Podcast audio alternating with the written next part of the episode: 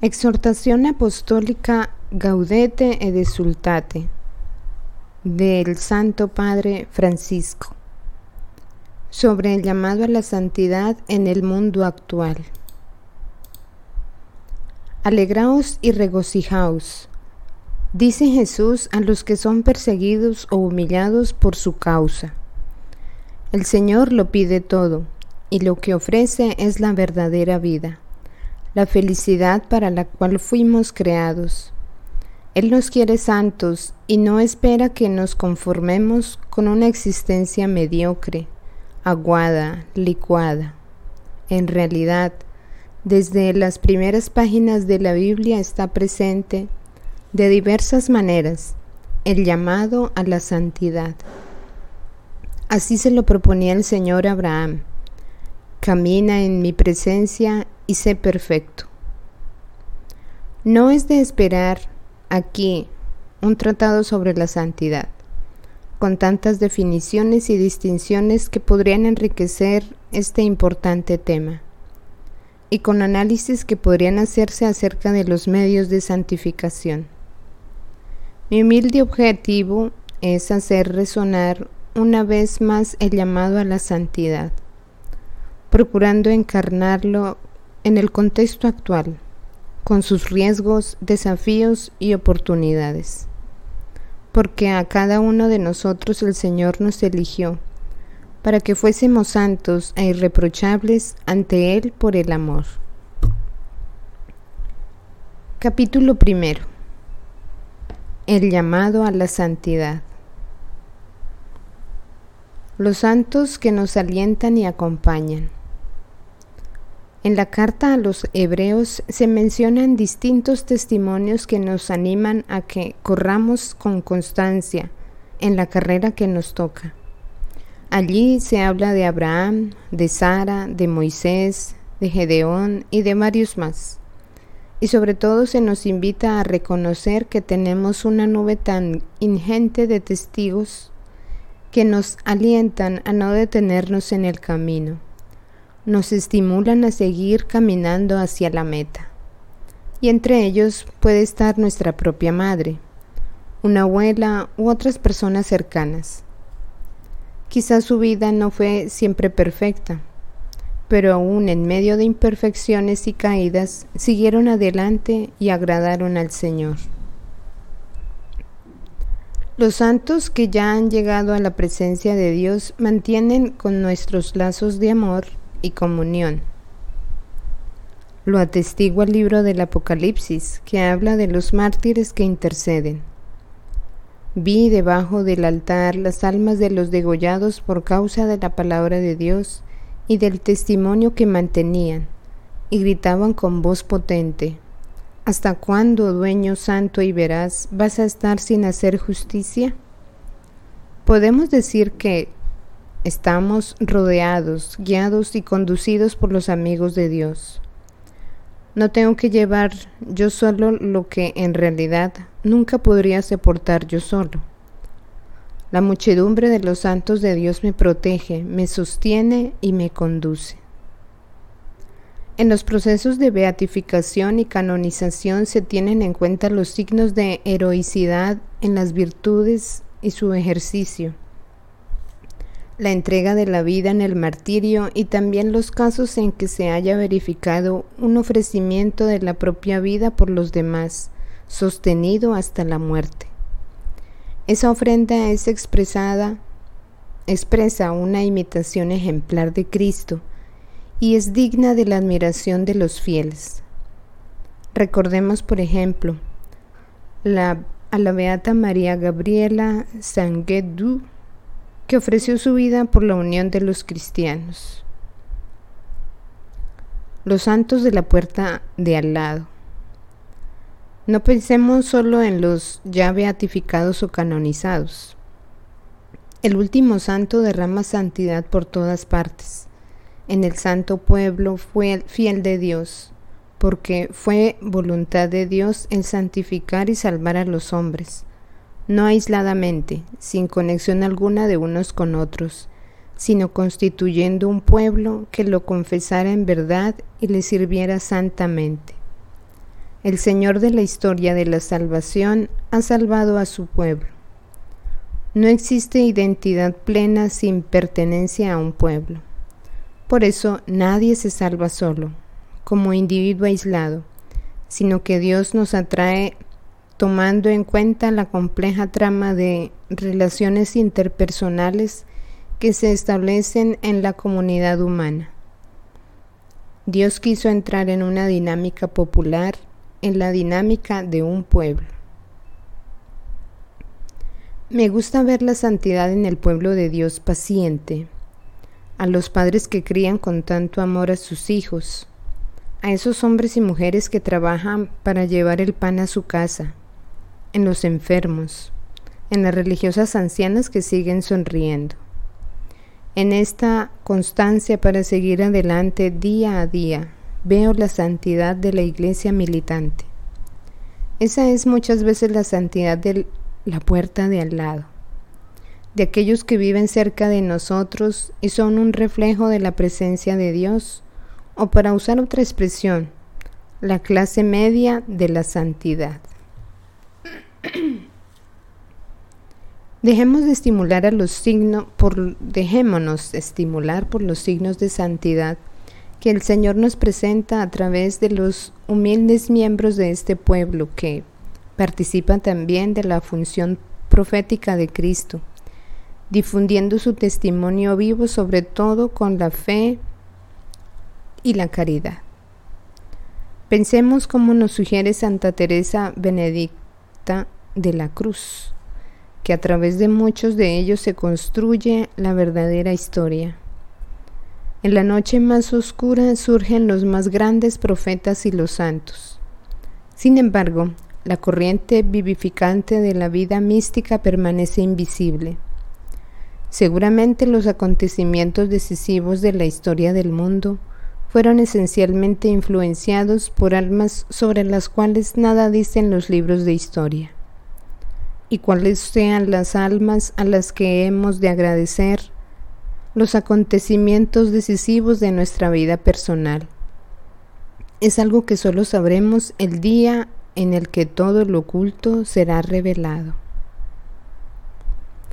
La santidad es el rostro más bello de la Iglesia, pero aún fuera de la Iglesia católica y en ámbitos muy diferentes, el Espíritu suscita signos de su presencia que ayudan a los mismos discípulos de Cristo. Por otra parte, San Juan Pablo II nos recordó que el testimonio ofrecido a Cristo hasta el derramamiento de la sangre se ha hecho patrimonio común de católicos, ortodoxos, anglicanos y protestantes. En la hermosa conmemoración ecuménica que él quiso celebrar en el Coliseo durante el jubileo del año 2000. Sostuvo que los mártires son una herencia que habla con una voz más fuerte que la de los factores de división. El Señor llama. Todo esto es importante. Sin embargo, lo que quisiera recordar con esta exhortación es sobre todo el llamado a la santidad que el Señor hace a cada uno de nosotros. Ese llamado que te dirige, a ti también. Sed santos porque yo soy santo. El Concilio Vaticano II lo destacó con fuerza. Todos los fieles cristianos de cualquier condición y estado, fortalecidos con tantos y con tan poderosos medios de salvación, son llamados por el Señor, cada uno por su camino a la perfección de aquella santidad con la que es perfecto el mismo Padre. Cada uno por su camino, dice el concilio. Entonces no se trata de desalentarse cuando uno contempla modelos de santidad que, le parecen inalcanzables. Hay testimonios que son útiles para estimularnos y motivarnos, pero no para que tratemos de copiarlos, porque eso hasta podría alejarnos del camino único y diferente que el Señor tiene para nosotros. Lo que interesa es que cada creyente disierna su propio camino y saque a la luz lo mejor de sí, aquello tan personal que Dios ha puesto en él, y no que se desgaste intentando imitar algo que no ha sido pensado para él. Todos estamos llamados a ser testigos, pero existen muchas formas existenciales de testimonio. De hecho, cuando el gran místico San Juan de la Cruz escribía su cántico espiritual, prefería evitar reglas fijas para todos y explicaba que sus versos estaban escritos para que cada uno los aprovechase según su modo, porque la vida divina se comunica a unos de una manera y a otros de otra.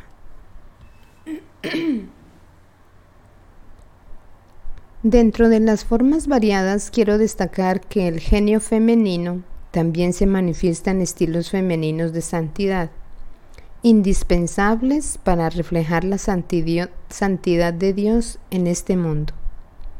Precisamente, aún en épocas en que las mujeres fueron más relegadas, el Espíritu Santo suscitó santas cuya fascinación provocó nuevos dinamismos espirituales e importantes reformas en la Iglesia. Podemos mencionar a Santa Hildegarda de Bingen, Santa Brígida, Santa Catalina de Siena, Santa Teresa de Ávila o Santa Teresa de Lisieux. Pero me interesa recordar a tantas mujeres desconocidas u olvidadas, quienes cada uno a su modo han sostenido y transformado familias y comunidades con la potencia de su testimonio. Esto debería entusiasmar y alentar a, cada uno para darlo todo, para crecer hacia ese proyecto único e irrepetible que Dios ha querido para él desde toda la eternidad. Antes de formarte en el vientre, te elegí antes de que salieras del seno materno, te consagré.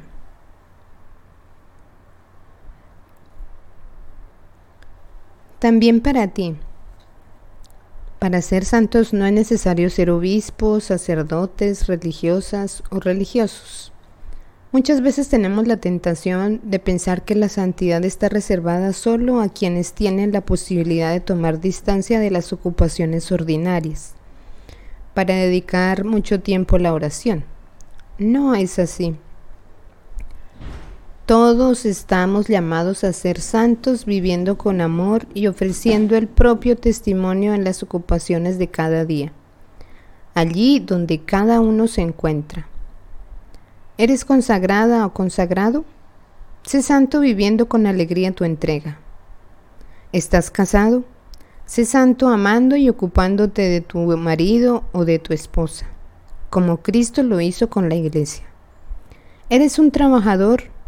Sé santo cumpliendo con honradez y competencia tu trabajo al servicio de los hermanos. Eres padre, abuelo, abuela. Sé santo enseñando con paciencia a los niños a seguir a Jesús. Tienes autoridad Sé santo luchando por el bien común y renunciando a tus intereses personales. Deja que la gracia de tu bautismo fructifique en un camino de santidad. Deja que todo esté abierto a Dios para ello y para ello opta por Él. Elige a Dios una y otra vez. No te desalientes porque tienes la fuerza del Espíritu Santo para que sea posible y la santidad, en el fondo, es el fruto del Espíritu Santo en tu vida. Cuando sientas la tentación de enredarte en tu debilidad, levanta los ojos al crucificado y dile, Señor, yo soy un, pobrecillo, pero tú puedes realizar el milagro de hacerme un poco mejor. En la Iglesia Santa y compuesta de pecadores encontrarás todo lo que necesitas para crecer hacia la santidad. El Señor la ha llenado de dones con la palabra, los sacramentos, los santuarios, la vida de las comunidades, el testimonio de sus santos y una múltiple belleza que procede del amor del Señor, como novia que se adorna con sus joyas. Esta santidad a la que el Señor te llama irá creciendo en pequeños gestos. Por ejemplo, una señora va al mercado a hacer las compras. Encuentra una vecina y comienza a hablar y vienen las críticas. Pero esta mujer dice en su interior, no, no hablaré mal de nadie. Este es un paso en la santidad. Luego, en casa, su hijo le pide conversar acerca de sus fantasías y aunque esté cansada se sienta a su lado y escucha con paciencia y afecto. Esta es una ofrenda que santifica. Luego vive un momento de angustia, pero recuerda el amor de la Virgen María, toma el rosario y reza con fe. Ese es otro camino de santidad.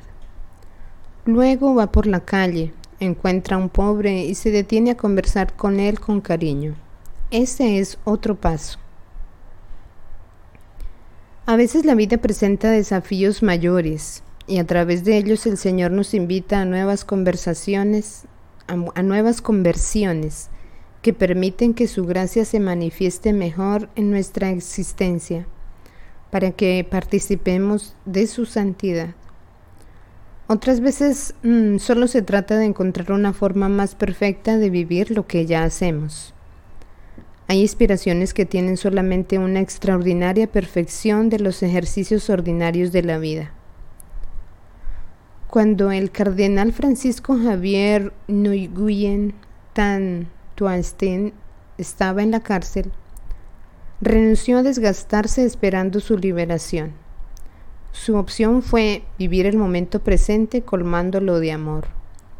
Y el modo como se concretó esto era Aprovecho las ocasiones que se me presenten cada día para realizar acciones ordinarias de manera extraordinaria.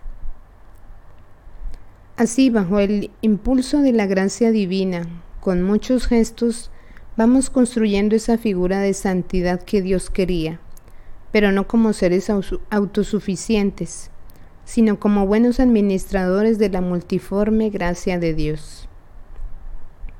Bien nos enseñaron los obispos de Nueva Zelanda que es posible amar con el amor incondicional del Señor, porque el resucitado comparte su vida poderosa con nuestras frágiles vidas.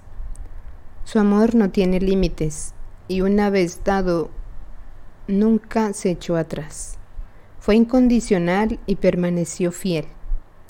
Amar así no es fácil, porque muchas veces somos tan débiles pero precisamente para tratar de amar como Cristo nos amó, Cristo comparte su propia vida resucitada con nosotros.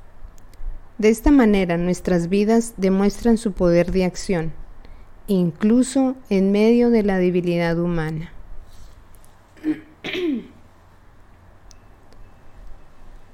Tu misión en Cristo. Para un cristiano, no es posible pensar en la propia misión de en la tierra sin concebirla como un camino de santidad, porque esta es la voluntad de Dios, vuestra santificación. Cada santo es una misión, es un proyecto de Dios para reflejar y encarnar en un momento determinado de la historia un aspecto del Evangelio. Esta misión tiene su sentido pleno en Cristo y solo se entiende desde Él. En el fondo la santidad es vivir en unión con Él los misterios de su vida. Consiste en asociarse a la muerte y resurrección del Señor de una manera única y personal, en morir y resucitar constantemente con Él, pero también puede implicar reproducir en la propia existencia distintos aspectos de la vida terrena de Jesús su vida oculta, su vida comunitaria, su cercanía a los últimos, su pobreza y otras manifestaciones de su entrega por amor. La contemplación de estos misterios, como proponía San Ignacio de Loyola, nos orienta a hacerlos carne en nuestras opciones y actitudes, porque todo en la vida de Jesús es signo de su misterio. Toda la vida de Cristo es revelación del Padre. Toda la vida de Cristo es misterio de redención. Toda la vida de Cristo es misterio de recapitulación. Y todo lo que Cristo vivió hace que podamos vivirlo en Él y que Él lo viva en nosotros.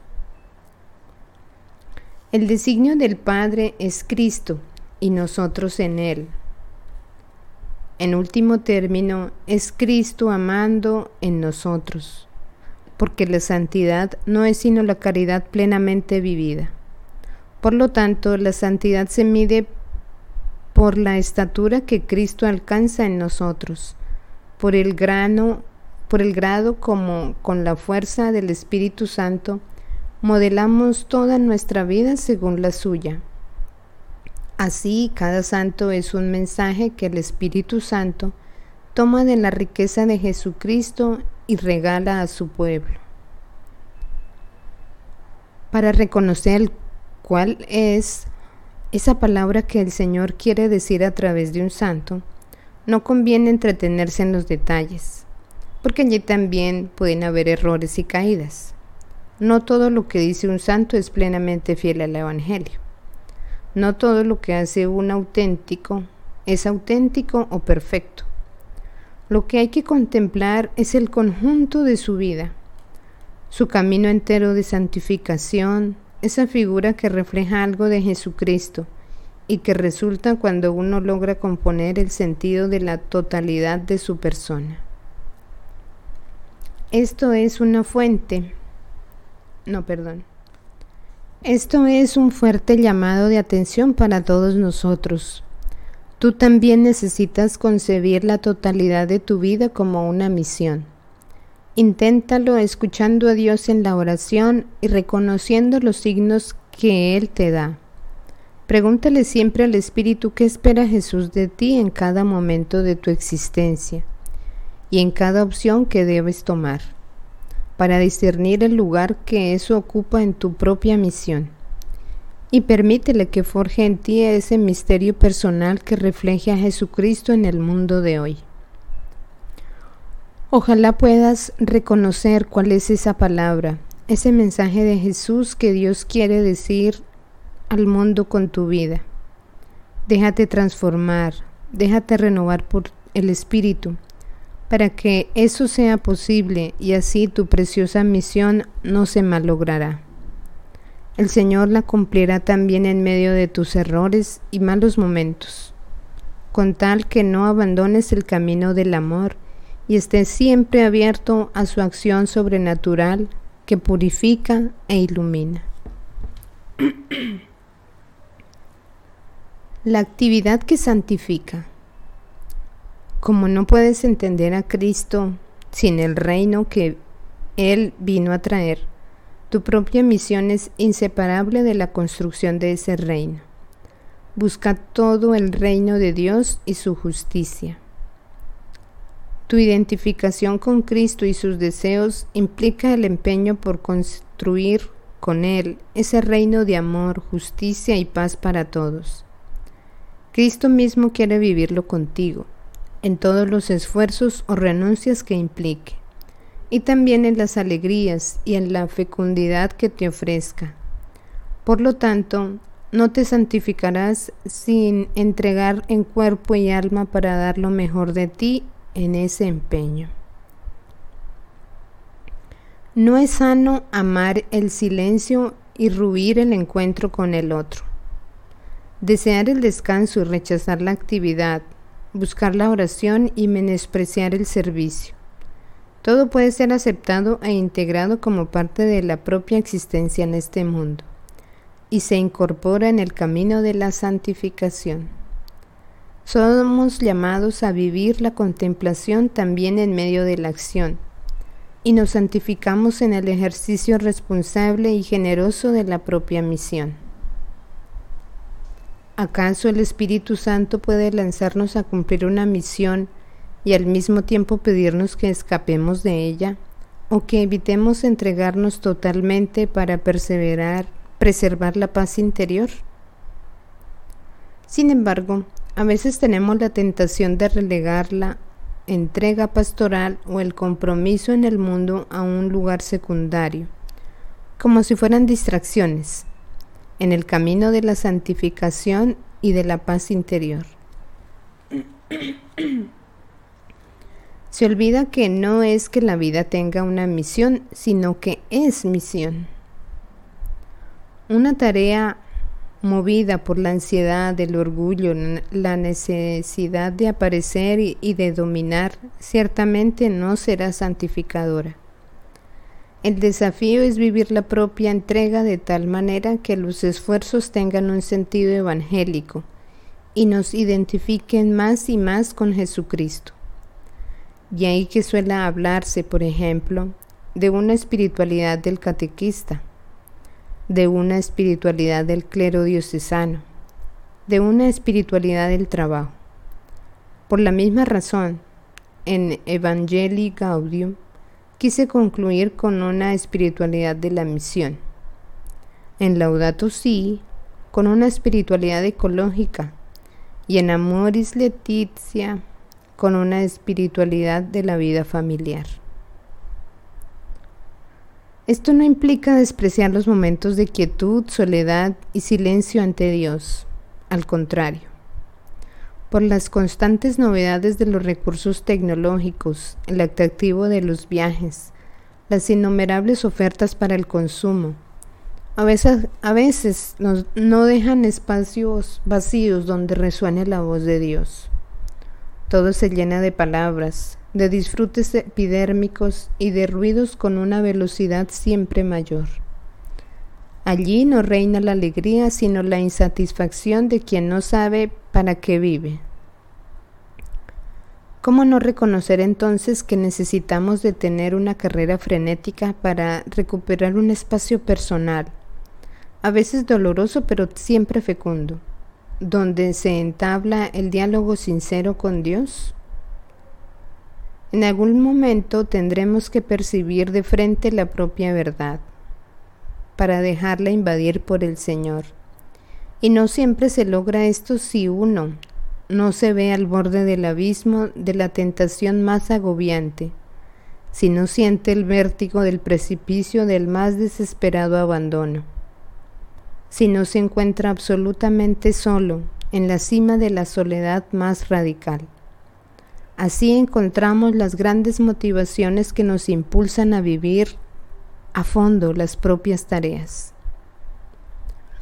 Los mismos recursos de distracción que invaden la vida actual nos llevan también a, absolutizar el tiempo libre en el cual podemos utilizar sin límites esos dispositivos que nos brindan entretenimiento o placeres efímeros. Como consecuencia, es la propia misión la que se resiente. Es el compromiso el que se debilita. Es el servicio generoso y disponible el que comienza a retecaerse, retasearse. Eso desnaturaliza la experiencia espiritual. Puede ser santo un fervor espiritual que convida con una asedia en la acción evangelizadora o en el servicio a los otros. Nos hace falta un espíritu de santidad que impregne tanto la soledad como el servicio, tanto la intimidad como la tarea evangelizadora, de manera que cada instante sea expresión de amor entregado bajo la mirada del Señor. De este modo, todos los momentos serán escalones en nuestro camino de santificación. Más vivos, más humanos. No tengas miedo de la santidad. No te quitará fuerzas, vida o alegría. Todo lo contrario porque llegarás a ser lo que el Padre pensó cuando te creó y serás fiel a tu propio ser. Depender de Él nos libera de las esclavitudes y nos lleva a reconocer nuestra propia dignidad. Esto se refleja en Santa Josefina Vaquita, quien fue secuestrada y vendida como esclava a la tierna edad de siete años. Sufrió mucho en manos de sus amos crueles pero llegó a comprender la profunda verdad de que Dios, y no el hombre, es el verdadero Señor de todo ser humano, de toda vida humana. esta experiencia se transformó en una fuente de gran sabiduría para esta humilde hija de África. En la medida en que se santifica, cada cristiano se vuelve más fecundo para el mundo. Los obispos de África Occidental nos enseñaron, estamos siendo llamados en el espíritu de la nueva evangelización a ser evangelizados y a evangelizar a través del empoderamiento de todos los bautizados, para que asumáis vuestros roles como sal de la tierra y luz del mundo, donde quiera que os encontréis. No tengáis miedo de apuntar más alto, de dejarte amar y liberarte por Dios. No tengas miedo de, de dejarte guiar por el Espíritu Santo. La santidad no te hace menos humano porque es el encuentro de tu debilidad con la fuerza de la gracia. En el fondo, como decía León Bloy, en la vida existe solo una tristeza, la de no ser santos. Capítulo segundo. Dos sutiles enemigos de la santidad. En este marco quiero llamar la atención acerca de dos falsificaciones de la santidad que podrían desviarnos del camino. El gnosticismo y el pelagianismo. Son dos herejías que surgieron en los primeros siglos cristianos, pero que siguen teniendo alarmante actualidad. Aún hoy los corazones de muchos cristianos, quizá sin darse cuenta, se dejan seducir por estas propuestas engañosas en ella se expresa un inmanentismo antropocéntrico disfrazado de verdad católica. Veamos estas dos formas de seguridad doctrinal o disciplinaria que dan lugar a un elitismo narcisista y autoritario, donde en lugar de evangelizar lo que se hace es analizar y clasificar a los demás.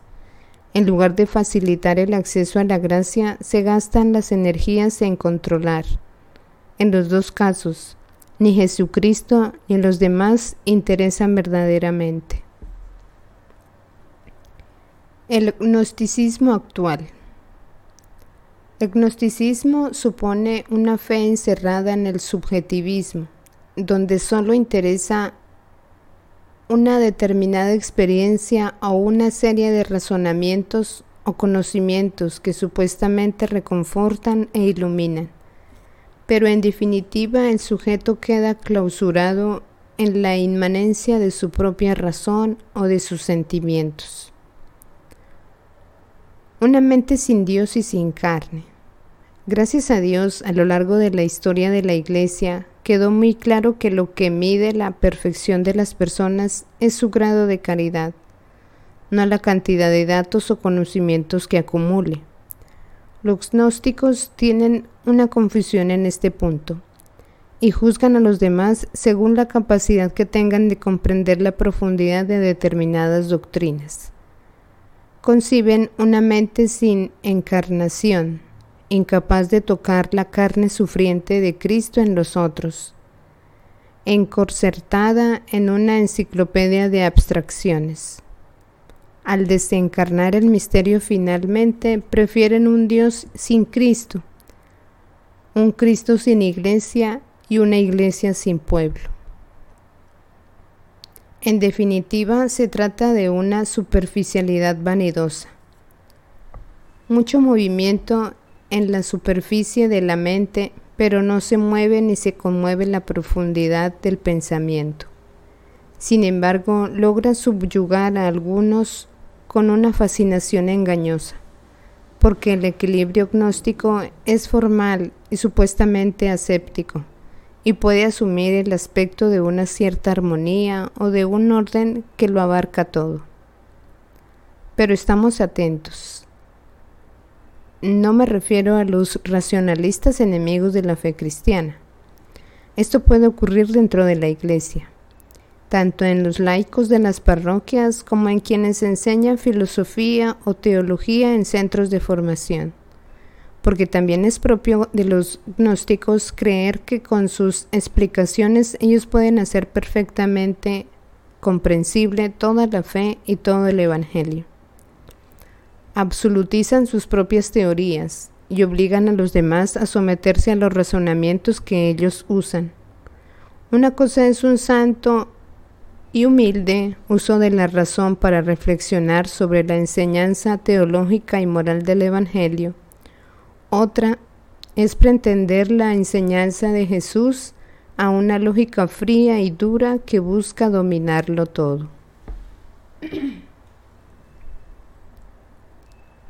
Una doctrina sin misterio.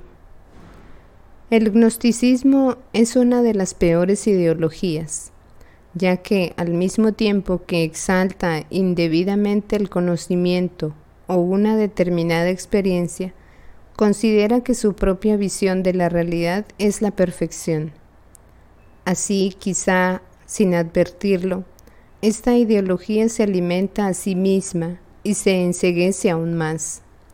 A veces se vuelve especialmente engañosa cuando se disfraza de una espiritualidad desencarnada, porque el gnosticismo, por su propia naturaleza, quiere domesticar el misterio, tanto el misterio de Dios y de su gracia, como el misterio de la vida de los demás.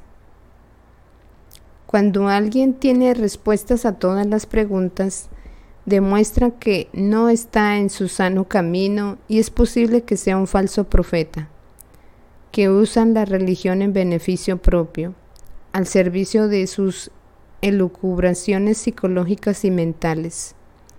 Dios nos supera infinitamente, siempre es una sorpresa y no somos nosotros los que decidimos en qué, en qué circunstancia histórica encontrarlo ya que no depende de nosotros determinar el tiempo y el lugar del encuentro. Quien lo quiere todo claro y seguro pretende dominar la trascendencia de Dios. Tampoco se puede pretender definir dónde no está Dios, porque Él está misteriosamente en la vida de toda persona. Está en la vida de cada uno como Él quiere, y no podemos negarlo con nuestras supuestas certezas, aun cuando la existencia de alguien haya sido un desastre, aun cuando lo veamos destruido por los vicios o las adicciones. Dios está en su vida. Si nos dejamos guiar por el Espíritu más que por nuestros razonamientos, podemos y debemos buscar al Señor en toda vida humana. Esto es parte del misterio que las mentalidades gnósticas terminan rechazando por lo porque no lo pueden controlar. Los límites de la razón. Nosotros llegamos a comprender muy pobremente la verdad que recibimos del Señor. Con mayor dificultad todavía lograremos logramos expresarla. Por ello no podemos pretender que nuestro modo de entenderla nos autorice a ejercer una supervisión estricta de la vida de los demás. Quiero recordar que en la Iglesia conviene licitar distintas maneras de interpretar nuestros aspectos de la doctrina y de la vida cristiana que, en su variedad, ayudan a explicitar mejor el riquísimo tesoro de la palabra. Es verdad que a quienes sueñan con una doctrina monolítica defiende por todos sin matices. Esto puede parecerles una imperfecta dispersión. Precisamente, algunas corrientes gnósticas desprendieron la sencillez tan concreta del Evangelio e intentaron reemplazar al Dios Trinitario y encarnado por una unidad superior donde desaparecía la rica multiplicidad de nuestra historia. En realidad, la doctrina, o mejor, nuestra comprensión y expresión de ella, no es un sistema cerrado, privado de dinámicas capaces de generar interrogantes, dudas, cuestionamientos. Y las preguntas de nuestro pueblo, sus angustias, sus peleas, sus sueños, sus luchas, sus preocupaciones, poseen valor hermenéutico que no podemos ignorar si queremos tomar en serio el principio de la encarnación. Sus preguntas nos ayudan a preguntarnos, sus cuestionamientos nos cuestionan. con frecuencia se produce una peligrosa confusión. Creer que porque sabemos algo o podemos explicarlo con una demasiada determinada lógica, ya somos santos, perfectos, mejores que la masa ignorante. A todos los que en la iglesia tienen la posibilidad de una formación más alta, San Juan Pablo II les advertía de la tentación de desarrollar un cierto sentimiento de superioridad respecto a los demás fieles. Pero en realidad, eso que queremos saber determina ser siempre una motivación para responder mejor al amor de Dios, porque se aprende para vivir teología y santidad son un binomio inseparable. Cuando San Francisco de Asís veía que algunos de sus discípulos enseñaban la doctrina, quiso evitar la tentación del gnosticismo. Entonces escribió esto a San Antonio de Padua. Me agrada que enseñe sagrada teología a los hermanos con tal que el estudio de la misma no apague el espíritu de oración y devoción él reconocía la tentación de convertir la experiencia cristiana en un conjuro de elucubraciones mentales que terminan alejándolos de la frescura del Evangelio. San Buenaventura, por otra parte, advertía que la verdadera sabiduría cristiana no se puede desconectar de la misericordia hacia el prójimo. La mayor sabiduría que puede existir consiste en difundir fructuosamente lo que uno tiene para dar, lo que se le ha dado precisamente para que lo dispense. Por eso así como la misericordia es amiga de la sabiduría, la avaricia es su enemiga. Hay una actividad que al unirse a la contemplación no la impide, sino que la facilita como las obras de misericordia y piedad.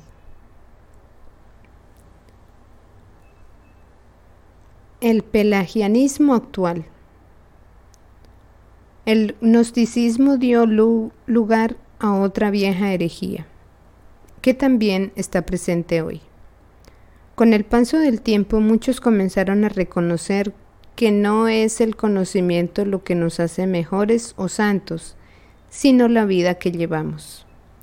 El problema es que esto se degeneró sutilmente, de manera que el mismo error de los gnósticos simplemente se transformó, formó, pero no fue superado, porque el poder de los gnósticos atribuía la inteligencia. Algunos comenzaron a atribuírselo a la voluntad humana, al esfuerzo personal. Así surgieron los pelagianos, y los semipelagianos. Ya no era la inteligencia la que ocupaba el lugar del misterio y de la gracia, sino la voluntad. Se olvidaba que todo depende del no querer o del correr, sino de la misericordia de Dios, y que Él nos amó primero. Una voluntad sin humildad. Los que responden a esta mentalidad pelagiana o semipelagiana, aunque hablen de la gracia de Dios con discursos endulcolorados, endulcorados, en el fondo solo confían en sus propias fuerzas y se sienten superiores a otros por cumplir determinadas normas o por ser inquebrantablemente fieles a cierto estilo católico. Cuando algunos de ellos se dirigen a los débiles diciéndoles que todo se puede con la gracia de Dios, en el fondo suelen, transmitir la idea de que todo se puede con la voluntad humana, como si ella fuera algo puro, perfecto, omnipotente, a lo que se añade la gracia. Se pretende ignorar que no todos pueden todo y que esta vida tan frágiles fragilidades humanas son, no son sanadas completa y definitivamente por la gracia. En cualquier caso, como enseñaba San Agustín, Dios te invita a hacer lo que puedas y a pedir lo que no puedas. o bien a decirle al Señor humildemente, dame lo que me pides y pídeme lo que quieras. En el fondo, la falta de reconocimiento sincero y dolorido y orante de nuestros límites es lo que impide a la gracia actuar mejor en nosotros, ya que no le deja espacio para provocar ese bien posible que se integra en un camino sincero y real de crecimiento. La gracia, precisamente porque supone nuestra naturaleza, no nos hace superhombres de golpe, Pretenderlo sería confiar demasiado en nosotros mismos. En este caso, detrás de la ortodoxia, nuestras actitudes pueden no corresponder a lo que afirmamos sobre la necesidad de la gracia, y en los hechos terminados confiando poco en ella. Porque si no advertimos nuestra realidad concreta y limitada, tampoco podremos ver los pasos reales y posibles que el Señor nos pide en cada momento después de habernos capacitado y, cautivado con su don, la gracia actúa históricamente y de ordinario, nos toma y transforma de una forma progresiva. Por ello, si rechazamos esta manera histórica y progresiva, de hecho podemos llegar a negarla y bloquearla, aunque la exaltemos con palabras. Cuando Dios se dirige a Abraham le dice, Yo soy Dios Todopoderoso, camina en mi presencia y sé perfecto. Para poder ser perfectos como a Él le agrada, necesitamos vivir humildemente en su presencia, envueltos en su gloria. Nos hace falta caminar en unión con Él, reconociendo su amor constante en nuestras vidas. Hay que perderle el miedo a esa presencia que solamente puede hacernos bien. Es el Padre que nos dio la vida y nos ama tanto. Una vez que lo aceptamos y dejamos de pensar nuestra existencia sin Él, desaparece la angustia de la soledad. Y si ya no ponemos distancias frente a Dios y vivimos en su presencia, podremos permitirle que examine nuestro corazón para ver si va por el camino correcto. Así conoceremos la voluntad agradable y perfecta del Señor, y dejaremos que Él nos moldee como un alfarero. Hemos dicho tantas veces que Dios habita en nosotros, pero es mejor decir que nosotros habitamos en Él, que Él nos permite vivir en su luz y en su amor. Es Él nuestro templo. Lo que busco es habitar en la casa del Señor todos los días de mi vida. Vale más un día en tus atrios que mil en mi casa. En Él somos santificados. Una enseñanza de la Iglesia muchas veces olvidada. La Iglesia enseñó reiteradas veces que no somos justificados por nuestras obras o por nuestros esfuerzos, sino por la gracia del Señor que toma la iniciativa. Los padres de la Iglesia, aún antes de San Agustín, expresaban con claridad esta convicción primaria. San Juan Crisóstomo decía que Dios derrama en nosotros la fuente misma de todos los dones antes de que nosotros hayamos entrado en el combate. San Basilio Magno remarcaba que el fiel se gloría solo en Dios, porque reconocemos estar privado de la verdadera justicia y que es justificado únicamente mediante la fe en Cristo. El segundo sínodo de Orange enseñó con firme autoridad que nada humano puede exigir, merecer o comprar el don de la gracia divina, y que todo lo que puede cooperar con ella es previamente don de la misma gracia. Aún el querer ser limpios se hace en nosotros por infusión y operación sobre nosotros del Espíritu Santo. Posteriormente, aun cuando el concilio de Trento destacó la importancia de nuestra cooperación para el crecimiento espiritual, reafirmó aquella enseñanza dogmática. Se dice que somos justificados gratuitamente, porque nada de lo que precede a la justificación, sea la fe, sean las obras, merece la gracia misma de la justificación. Porque si es gracia, ya no es por las obras. De otro modo, la gracia ya no sería gracia.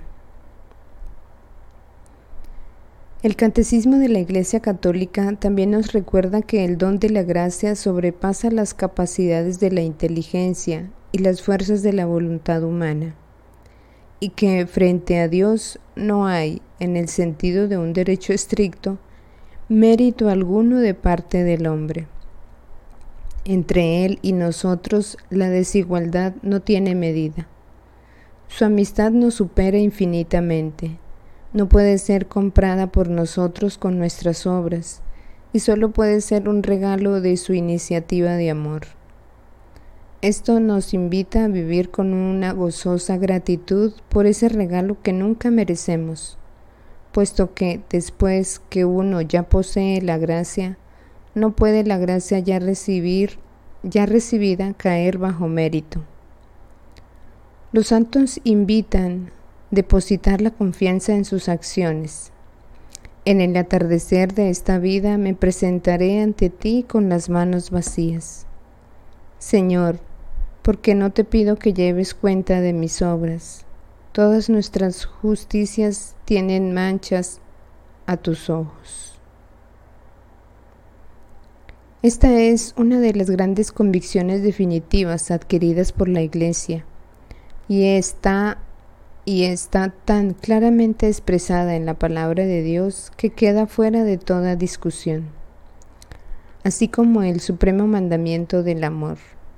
Esta verdad debería marcar nuestro estilo de vida, porque bebe del corazón del Evangelio y nos convoca no solo a aceptarla con la mente, sino a convertirla en un gozo contagioso pero no podremos celebrar con gratitud el regalo gratuito de la amistad con el Señor si no reconocemos que aún nuestra existencia terrena y nuestras capacidades naturales son un regalo. Necesitamos consentir jubilosamente que nuestra realidad es dádiva y aceptar aún nuestra libertad como gracia. Esto es lo difícil hoy en un mundo que cree tener algo por sí mismo fruto de, la, de su propia originalidad o de su libertad. Solamente a partir del don de Dios libremente acogido y humildemente recibido, podemos cooperar con nuestros esfuerzos para dejarnos transformar más y más.